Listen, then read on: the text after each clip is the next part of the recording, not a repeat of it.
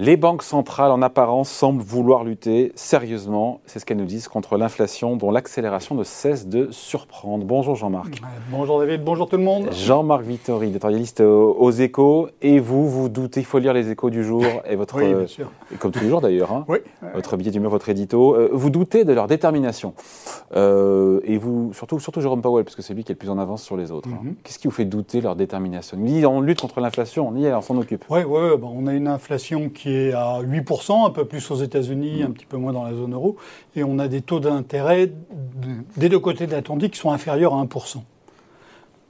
Des taux d'intérêt à moins de 1% alors qu'on a une inflation de 8%. Je pense que euh, historiquement, quand les banques centrales disaient qu'elles s'occupaient de l'inflation, vous n'avez jamais eu ça. Vous, vous avez eu ça dans d'autres périodes, euh, à l'époque où les banques centrales faisaient plein d'autres activités, mais pas lutter contre l'inflation. Euh, quand euh, Paul Volcker, hein, Alors, C'est la référence. voilà. Paul Volcker, Oui, Paul Volcker, hein, un Paul Volcker, 1900, euh, Président de la Fed. 80, pré- 1981, président de la Fed. Euh, les, les prix montent aux, aux- aux États-Unis euh, très vigoureusement parce qu'il y a eu un choc pétrolier, parce qu'il y a un enchaînement aussi prix-salaire. On a une inflation qui euh, euh, approche les 15% euh, au milieu de l'année 1980. On qui n'en est pas encore là. qui baisse un petit peu, mais bon, elle descend à 13%, etc. Et, et Volcker dit, ben, on va s'en occuper maintenant. Il porte les taux d'intérêt à 19%. On a 6% de taux d'intérêt réel. Là, on est à moins 7%. Donc, euh, non, je ne pense pas qu'on puisse dire que les banques centrales, pour l'instant, Oui. pour l'instant, luttent sérieusement Donc Jérôme Powell n'est pas le Paul Volcker des années 2020. Non, non, non, mais j'ai toujours, j'ai pensé que Paul Volcker serait, euh, Paul Joe Powell. Ouais. euh, serait un, un- un président euh, extrêmement laxiste et ce qu'il a fait depuis sa nomination ne m'a pas amené à infirmer mon jugement. La question, c'est pourquoi, dans ce cas-là, il y a ce hiatus entre le discours, je sais pas bravache, mais voilà, avec détermination, et en même temps, encore une fois, cette timidité dans, dans les faits. Euh, déjà, derrière, est-ce que l'inflation actuelle, c'est la même que cette inflation? Enfin, souvent, le parallèle, on entend effectivement un choc inflationniste comme dans les années 70. Est-ce que c'est le même ou pas? Ben non, parce qu'on a une mécanique qui est très différente. Je parlais tout à l'heure de la mécanique entre les prix et les salaires. Euh, Il y a plus aujourd'hui, et il y a- Voilà, il y a 40 ans, il y avait toute une série de mécanismes qui faisaient que quand les prix augmentaient, les salaires suivaient. Et, Et donc, le les pouvoir salaires d'achat était préservé. Et, et les pouvoirs d'achat étaient préservés, sauf que les entreprises, du coup, relevaient leurs prix. Et, et- et donc, euh, ensuite, on réaugmentait les salaires par-dessus. Et ça faisait donc Euh, voilà. de l'hyperinflation. Non, ça faisait de l'inflation. Enfin, 10, L'inflation, entre 10 et l'inf- 20 c'est beaucoup d'inflation. Oui, l'inflation, c'est un emballement, c'est pas de l'hyperinflation. Oui. L'inflation, c'est un emballement généralisé des prix et des salaires.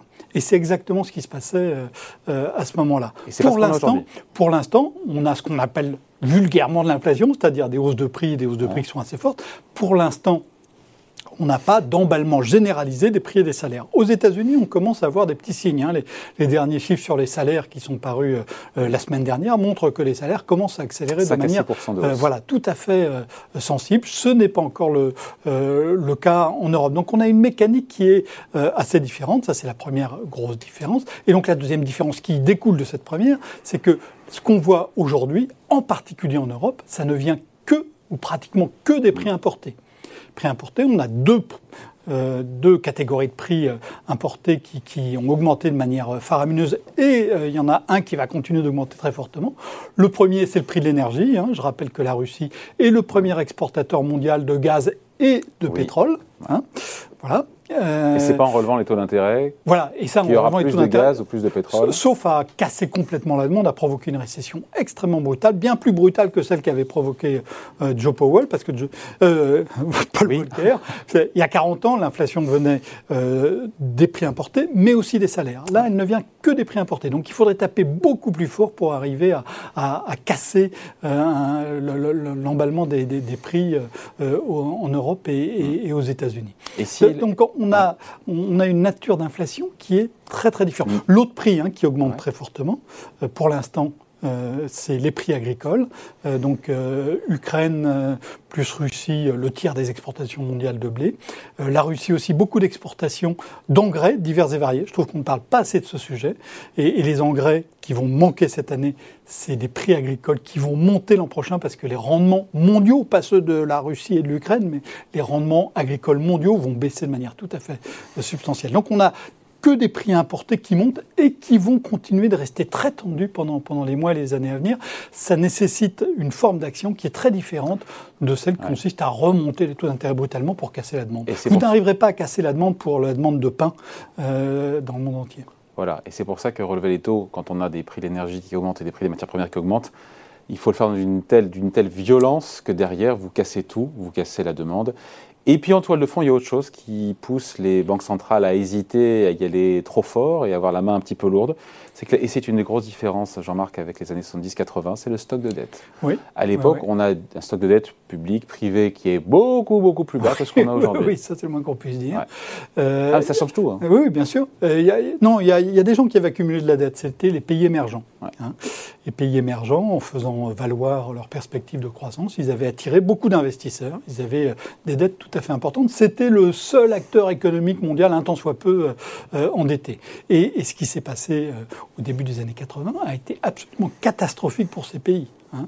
Euh, aux États, euh, les, États-Unis donc les, ont, rapatrié en relevant les taux d'intérêt, ont fait revenir l'argent vers les États-Unis. donc un dollar qui vers les États-Unis, un, un, dollar qui, s'apprécie, et, euh, des pays émergents qui sont retrouvés sans argent avec la nécessité de rembourser dans une monnaie qui s'était appréciée. Et donc ça a été en, Amérique latine par exemple, on a parlé de la décennie perdue.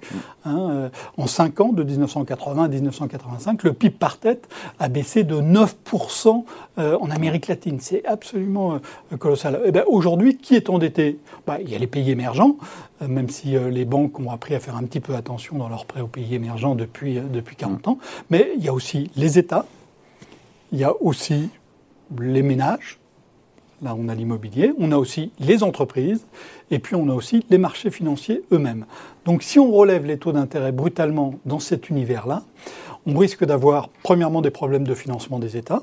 Et euh, aux États-Unis, le système, la Banque centrale peut imprimer de quoi fournir euh, des billets à l'État, euh, tout en relevant les taux d'intérêt. Ça, ça, elle peut le faire en Europe, c'est plus compliqué. On a des, exigences, on a des règles de répartition euh, de, des, fonds euh, de la BCE, de l'argent, de la création monétaire que peut éventuellement faire la, Banque Centrale Européenne. Donc c'est beaucoup plus euh, compliqué à gérer. On a des risques de craquement. Et quand vous regardez les écarts de taux mm. entre pays de la zone euro, on voit que ça commence à se tendre parce qu'on mm. sent qu'on va... Rien de grave, mais ça se tend un petit peu. Mais ça se tend déjà, alors qu'on a des taux à court terme qui, sont, qui, qui restent inférieurs à 1%. L'écart des taux à long terme commence déjà à se tendre parce que les marchés euh, euh, anticipent. Et donc ça peut craquer euh, assez vite. On a des dettes absolument colossales à financer, en particulier en Italie. donc du côté des, États, ça peut devenir très très vite compliqué. du côté des ménages, donc je parlais de, l'immobilier. L'immobilier a explosé dans le monde entier depuis près de 40 ans, dans la plupart des pays avancés du moins. Et, et tout ça, c'était parce qu'on avait des taux d'intérêt qui étaient euh, tendanciellement à la baisse. Hein. Pendant 40 ans, les taux d'intérêt à long terme ont, baissé. Quand vous regardez la courbe, il, y a des petits, il, y a, des, il y a des petits mais la tendance est que... Et les prix immobiliers, on regarde, c'est symétrique. Voilà. Et, les prix immobiliers, voilà.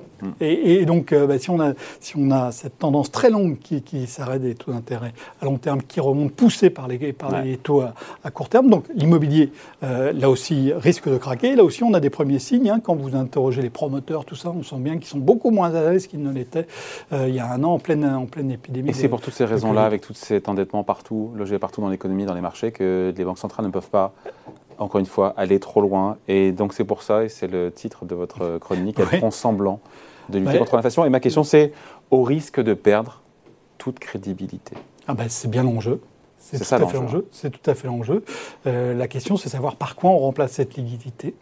Euh, on a eu euh, un, emballement pour le Bitcoin, on a eu un emballement pour l'immobilier en se disant bah, si mes billets valent plus rien, euh, ma maison ou la maison d'un autre que je possède, elle vaudra mm. toujours quelque chose. on a eu aussi des emballements sur, sur les matières premières, mais on voit bien qu'on a risque d'une crise totalement nouvelle parce qu'il n'y a pas d'alternative. Quand on a eu des, des, doutes profonds sur la, sur, sur la valeur d'une monnaie au cours des, des, siècles écoulés, il y avait toujours une alternative. Ça pouvait être l'or, ça pouvait être l'argent, ça pouvait être une autre monnaie. Aujourd'hui, il n'y a plus d'alternative et donc cette crise de confiance par rapport aux monnaies qui pourrait être euh, encore accentuée par euh, le fait que les banques centrales euh, vont relever les taux d'intérêt moins qu'il ne serait nécessaire pour endiguer vraiment l'inflation. Mais elles n'ont pas le choix en même temps. Elles n'ont pas le choix et, on ne sait pas quelle pourrait être l'alternative.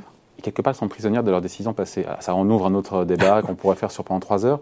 Elles sont prisonnières de leurs décisions passées, d'avoir été peut-être trop généreuses pendant trop longtemps, qui rend impossible. Mais à chaque fois, mais à chaque fois, elles ont été très généreuses pour d'excellentes raisons.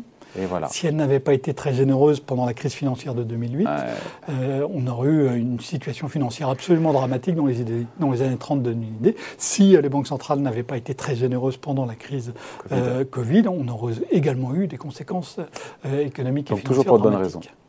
Donc toujours pour de bonnes raisons. Et, on voit que ces bonnes raisons nous amènent vers, en fait, en réalité, hein, c'est pas forcément la catastrophe demain, mais c'est, je pense, une terre complètement inconnue, avec des mécanismes qui sont très différents de ceux avec lesquels nous avons vécu depuis des décennies. Et qui ressembleront à, qui ressembleront ah, Ça, je ne sais pas. Ah oui, d'accord. bon, mais entre-temps, vous réfléchissez, vous phosphorez, vous nous pourrez une chronique. Hein. Voilà. Merci beaucoup. Point de vue signé Jean-Marc Vittori pour les échos. Merci Jean-Marc. Salut. Merci David, au revoir.